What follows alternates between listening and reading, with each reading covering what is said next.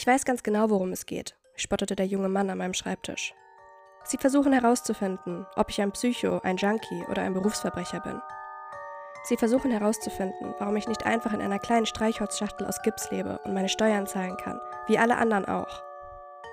Ich versuche herauszufinden, wer du bist, Markus, seufzte ich. Und ich würde niemals jemanden so nennen. Ein Mensch ist mehr als nur die Probleme, mit denen er konfrontiert ist. Probleme? Du hast keine Ahnung von Problemen. Ich bin vielleicht nicht wie diese traurigen Scheißkerle da draußen. Er deutete auf die anderen Obdachlosen, die im Flur des Zentrums warteten. Aber ich habe ein verdammt großes Problem. Deshalb bin ich hier, Markus. Warum sprichst du nicht einfach mit mir darüber, was dir Sorgen bereitet? Weil ich heute Nacht unter den Sternen schlafen möchte und nicht in eine Zwangsjacke gesteckt und in eine Gummizelle gezerrt werden will. Ich beugte mich vor, schob meine Brille hoch und strich über mein Kinn, als ob ich einfach nicht die richtigen Worte finden könnte. Es war eine entwaffnende Geste, die meiner Meinung nach den Menschen oftmals schon geholfen hatte, sich mir zu öffnen.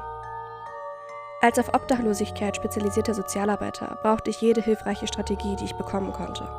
Die meisten Leute, mit denen ich zusammengearbeitet habe, betrachteten mich bestenfalls als Zeitverschwendung und schlimmstenfalls als Bedrohung. Je mehr ich verstehe, desto besser kann ich helfen. Das ist alles, was ich will, Markus. Dir zu helfen. Wirst du mich das tun lassen? Der etwa 30-jährige Blonde, der mir gegenüber am Schreibtisch saß, verdrehte die Augen, gerötet und voller dunkler Flecken vom Schlafmangel. Abgesehen davon war Markus jedoch kein typischer Fall. Er war gut gekleidet und glatt rasiert auch wenn sein Anzug schon bessere Tage gesehen hatte. Weißt du, wenn ich darüber spreche, könnte das Konsequenzen haben. Schreckliche Konsequenzen. Es könnte sie sogar in dein Leben bringen. Und dafür möchte ich nicht verantwortlich sein. Ich habe schon so genug Scheiße zu bewältigen. Markus packte die Armlehne seines Stuhls und stand auf. Wenn er durch die Tür hinausgehen würde, würde ich sicher nie wieder die Chance bekommen, ihm die Hilfe zu verschaffen, die er brauchte. Markus, in deiner Akte steht, dass du nie zweimal am selben Ort schläfst. Warum das? Markus hielt inne, den abgenutzten Rucksack auf halber Höhe seines Rückens. Durch den offenen Reißverschluss konnte ich sein Zelt, seinen Schlafsack und seine Kleidung sehen, die alle ordentlich darin verstaut waren. Es. Es liegt an ihr. Markus setzte sich wieder. Du musst mir versprechen, dass ich nirgendwo eingesperrt werde, murmelte der junge Mann schroff. Und wenn ich jemals von der Polizei oder was auch immer aufgegriffen werde, musst du alles versuchen, um mich vor dem nächsten Abend zu befreien. Du musst mir all das versprechen und es auch so meinen. Hör mir zu. Ich weiß, es ist eine große Aufgabe und es ist in Ordnung, Nein zu sagen. Ich gehe einfach aus dieser Tür. Du füllst dein kleines Formular aus und wir können beide so tun, als hätte dieses Gespräch niemals stattgefunden. Als er mich mit seinen gefühlvollen, schlaflosen blauen Augen über den Schreibtisch hinweg ansah, hatte ich das seltsame Gefühl, dass er derjenige war, der Mitleid mit mir hatte. Markus, ich ergriff feierlich die Hand des jungen Mannes. Ich verspreche, dass ich alles in meiner Macht Stehende tun werde, um deine Bedingungen zu erfüllen, falls dieser Fall jemals eintreten sollte. Markus sah sich um, als wollte er sich vergewissern, dass niemand sonst zuhörte. Der besorgte Ausdruck in seinem Gesicht war einer, den ich wiederzuerkennen glaubte. Er kämpfte darum, sich selbst davon zu überzeugen, seine innere Welt einem Fremden zu öffnen. Ich ließ ihn eine Weile schweigend sitzen, wohlwissend, dass es an diesem Punkt an Markus lag, was als nächstes geschah. Manchmal ist etwas so richtig, dass es sich falsch anfühlt, sagte er plötzlich. Warst du schon einmal in so einer Situation? Du hast den perfekten Job, die perfekte Freundin oder die perfekte Gelegenheit gefunden. Aber da stimmt etwas nicht. Verstehst du, was ich meine? Ich nickte. So war es auch mit der Wohnung, fuhr Markus fort. Mein Mietvertrag lief aus und ich könnte keine neue Wohnung finden, die nicht eine Stunde von der Arbeit entfernt war. Oder einfach nur eine totale Abzocke. Doch dann habe ich eine gefunden.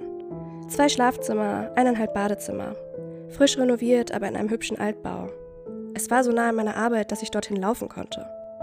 Und der Preis, er war weniger als die Hälfte von dem, was ich gewohnt war. Ich blätterte den Vertrag durch und suchte nach einem Haken. Aber da war keiner. Das Haus wurde von einer kleinen Immobilienverwaltungsgruppe vermietet, die nur sehr wenige Gebäude besaß. Ich schien ein zuverlässiger Mieter zu sein, sagten sie. Und ich denke, das gefiel ihnen. Markus lachte bitter auf. Ich erinnere mich noch daran, wie es sich anfühlte, als ich mich umschaute und die nackten Holzböden und die vollkommen weißen, leeren Räume sah. Ich höre immer noch, wie mir mein Bauchgefühl zuflüsterte. Hier stimmt etwas nicht. Raus hier. Aber was soll ich sagen? Für 800 im Monat im Herzen der Innenstadt habe ich sofort unterschrieben. Ich bin ein paar Tage später nach der Arbeit eingezogen. Es war spät und ich war zu müde, um mich mit dem Auspacken all dieser Kartons herumzuschlagen. Ich bin auf der nackten Matratze eingeschlafen, ohne mir auch nur die Mühe zu machen, meinen Anzug auszuziehen. Markus rieb sich nachdenklich den Ärmel und mir wurde klar, dass er denselben Anzug meinte, den er jetzt trug. Ich hatte in dieser Nacht schreckliche Träume, aber so sehr ich es auch versuchte, am nächsten Morgen konnte ich mich an keinen einzigen mehr erinnern. Markus erschauderte unwillkürlich. Dann bemerkte ich die Fußabdrücke. Es sah aus, als wäre eine barfüßige Person über den staubigen Boden gegangen und hätte nur wenige Zentimeter von der Stelle entfernt gestanden, an der ich geschlafen hatte. Das Komische war, dass diese nackten Fußabdrücke von der Wand ausgingen und nicht zurückführten.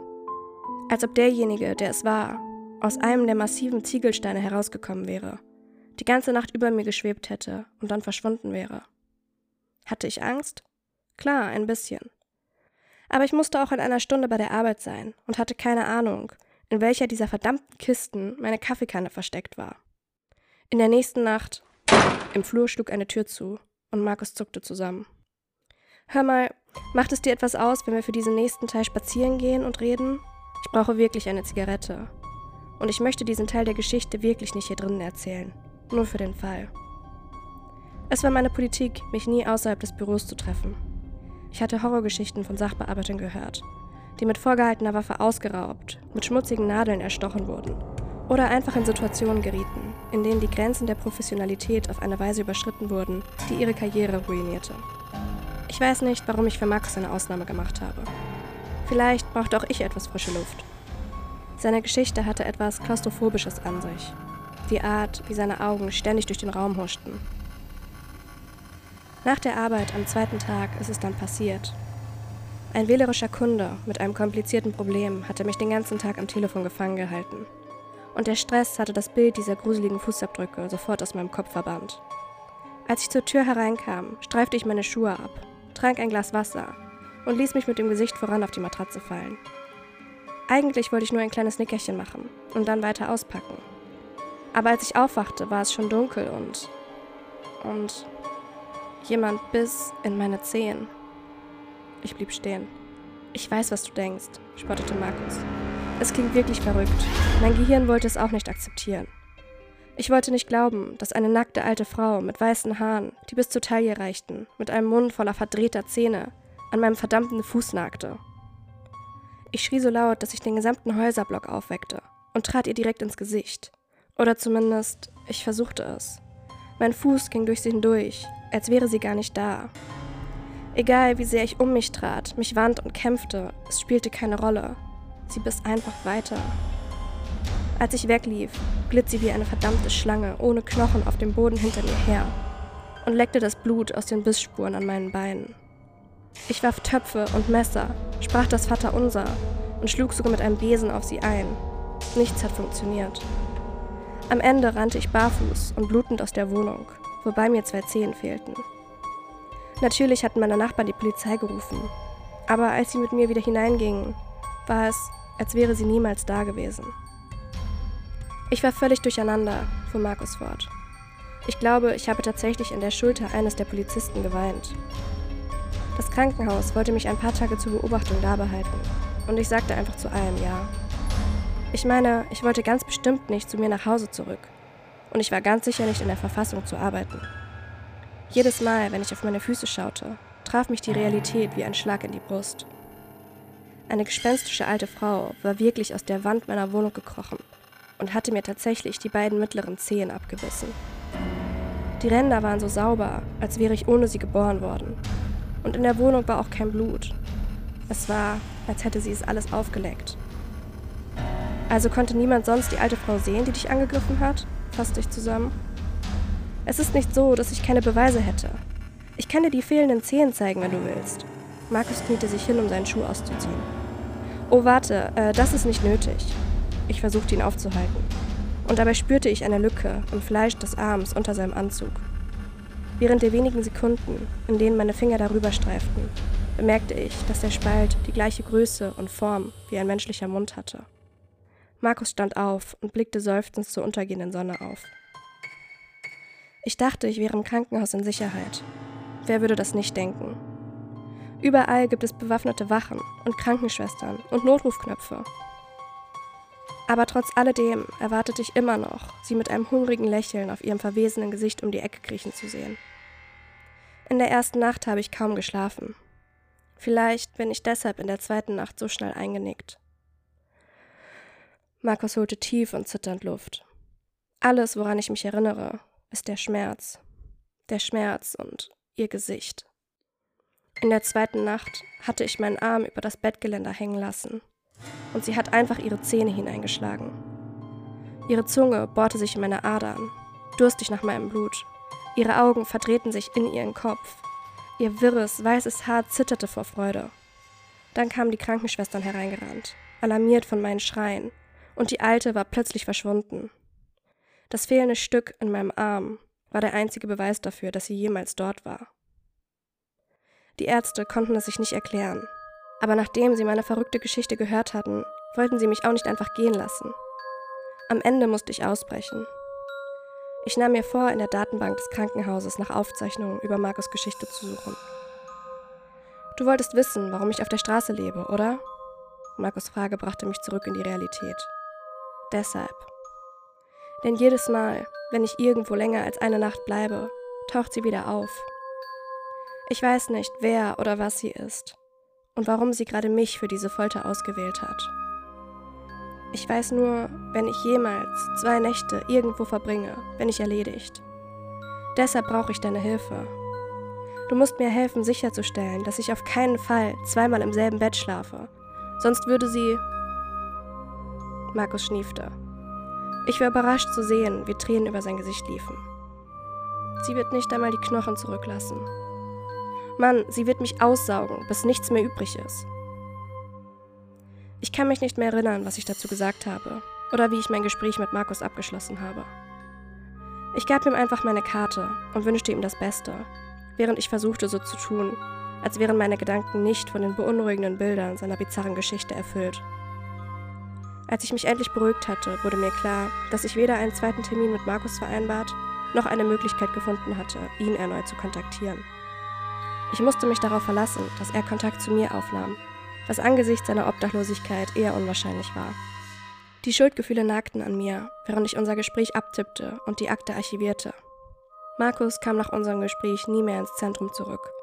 Und ich wusste, dass es besser war, nicht nach ihm zu suchen. Ich schäme mich zugeben zu müssen, dass ich ihn nach ein paar Jahren völlig vergessen habe. Bis ich diesen Anruf bekam. Es war jedoch nicht der gequälte junge Mann im Geschäftsanzug, der sich an mich gewandt hatte. Es war ein Polizist, ein paar Bundesstaaten entfernt. Er habe mit mir Kontakt aufgenommen, sagte er, weil im Bezirksgefängnis irgendwas Seltsames passiert sei. Markus Braun, männlich, Kaukasier, 38 Jahre alt, war einige Tage zuvor wegen Landstreichens festgenommen worden. Seitdem hatte er ständig geschrien, dass er die Zellen wechseln müsse. Als er sich nicht durchsetzen konnte, wurde er gewalttätig der Aufseher ließ ihn in Einzelhaft verlegen. Drei Tage lang. Der Beamte, der angerufen hatte, konnte nicht genau sagen, was Markus in dieser Zeit passiert war. Die verdammten Kameras sind aus irgendeinem Grund einfach alle kaputt gegangen. Er konnte mir jedoch sagen, was hinterher von Markus übrig geblieben war. Ein leerer Overall und ein widerlicher, fettiger Fleck auf dem Boden. Es ist das Seltsamste, was ich je erlebt habe. Ich konnte hören, wie sich der Beamte am anderen Ende der Leitung am Kopf kratzte. Wir gehen davon aus, dass er irgendwie entkommen konnte. Und da er dich immer wieder anrief, nach dir fragte und sagte, du würdest ihn da rausholen, egal was passiert. Nun, wir dachten, du wüsstest vielleicht etwas. Meine Gedanken waren auf die letzten Worte gerichtet, die er gesagt hatte. Er rief mich immer und immer wieder an. Er fragte nach mir. Er sagte, ich würde ihn rausholen, egal was passiert. Natürlich, Markus hatte meine alte Nummer. Als ich den Job wechselte, um für eine NGO zu arbeiten, hatte ich meine Kontaktinformationen mit allen Kontakten aktualisiert, die ich finden konnte. Aber ich konnte Markus nicht finden. Und wenn ich ehrlich zu mir selbst war, kannte ich den wahren Grund dafür. Markus Geschichte hatte mich zu sehr beunruhigt, als dass ich meinen Job richtig gemacht hätte. Ich habe seine Daten nicht notiert, wie ich es hätte tun sollen. Und das hier war das Ergebnis. Den ersten Traum hatte ich letzte Nacht, Der pure Schrecken und die Tatsache, dass ich mich hinterher nicht mehr daran erinnern konnte, ließen mich an Markus denken. Dann sah ich neben meinem Bett die Fußabdrücke. Ich war gerade dabei, die Küche umzubauen.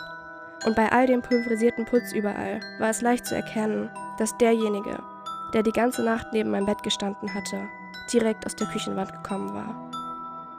Ein gepackter Rucksack lehnte an meinem Schreibtisch. Ich hoffe, ich habe alles, was ich brauche. Ich habe in den letzten vier Jahren viel über das Leben auf der Straße gelernt. Aber manche Dinge überraschen einen immer wieder.